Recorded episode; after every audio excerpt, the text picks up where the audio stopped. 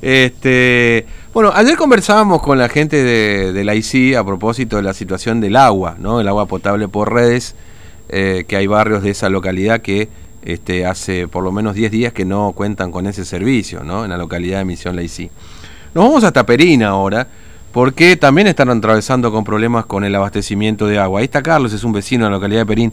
Carlos, ¿cómo le va? Buen día. ¿Cómo, eh, Fernando lo saluda aquí en Capital, ¿cómo anda? Buen día, Fernando. Buen día a toda tu audiencia. Bueno, gracias por atender. Sí, cu cuéntame, ¿cómo está el tema del agua por ahí, por Perín? El tema del agua es un tema un tema bastante bastante malo, digamos, y esto ya viene hace por lo menos cinco meses. Mm. Los vecinos de Perín aquí se están abasteciendo de dos camiones que están acarreando, son dos camiones que tienen aproximadamente 25 mil litros. Sí están acarreando de 17 kilómetros de una laguna y bueno, lo, lo cargan en un, en un lugar donde está la, la bomba que, que, levanta, digamos, al tanque que abastece el pueblo y más o menos acarrean 10 viajes durante el día. 5 mm. viajes cada uno, así que sacarle la cuenta son 250 mil litros. Sí. Y el pueblo de Perín para que más o menos este, se abastezca la totalidad necesita 800 mil litros.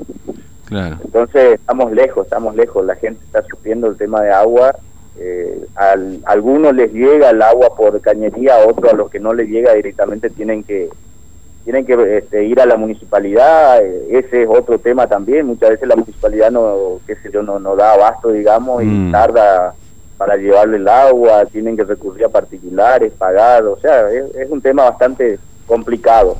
Claro.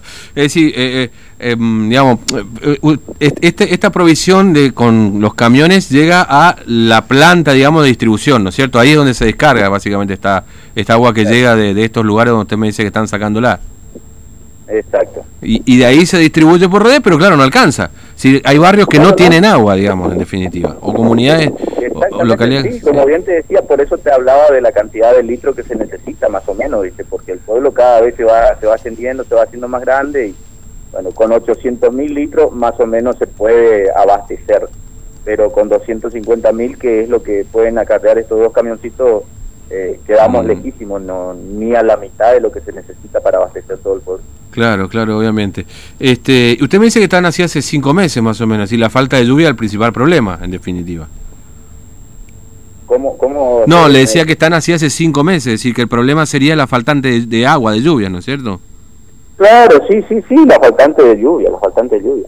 En realidad, en realidad esto también tiene que ver mucho con la, con la dejadez de, del, del Estado, digamos, porque nosotros estamos a 17 kilómetros de un río que tiene agua que nunca se secó, inclusive en el del lado Chaco, Chaco solucionó, eternamente solucionó el, problema del agua, todo lo que es Castel y Bermejito, Miraflores, Tinillo, Tres Isletas, eh, con una planta de agua potable que está sobre el río Bermejo. Y, nosotros acá podíamos hacer algo similar y podíamos estar, eh, qué sé yo, eh, abastecido de ese mismo río. Por eso digo, acá nunca, nunca hubo preocupación por parte del gobierno para Mm. para solucionar, porque esto es un problema, si empieza a llover, qué sé yo, en septiembre, octubre, eh, puede ser, se va a solucionar, pero ponerle que venga una seca otra vez el año que viene, vamos a seguir con el mismo problema. Claro, sí, sí, efectivamente. Es decir, no, no hay una solución de fondo y al final de cuentas uno queda a la merced de, la sequía no que, que, por supuesto, este año, bueno, fue muy.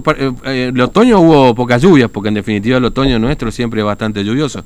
Pero, pero bueno, ¿Y, sabe de otras localidades ahí cercanas? Bueno, ustedes tienen, el, por supuesto, la localidad en sí mismo de Perín, pero después también hay comunidades originarias ahí, ¿no? En la zona.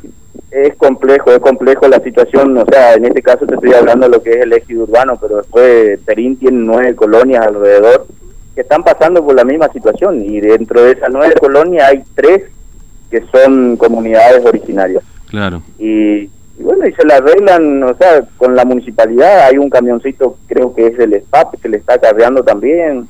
Mm. Eh, una de las colonias que es Riacho de Oro han hecho una perforación y así la gente se la va arreglando como, como puede, pero de que sí hay faltante de agua, la gente sufre, inclusive, bueno, el tema de los animales también está bastante jodido, están muriendo animales en, algunos lugares. Así mm. que es, es, complejo, es triste la situación. Mm. Carlos, gracias por atendernos, muy amable, un abrazo. Un abrazo para ustedes. Hasta Gracias, hasta luego. a los vecinos de la localidad de Perim. Bueno, estuvimos ayer en la ICI, ahora te contamos lo que pasa en Perim.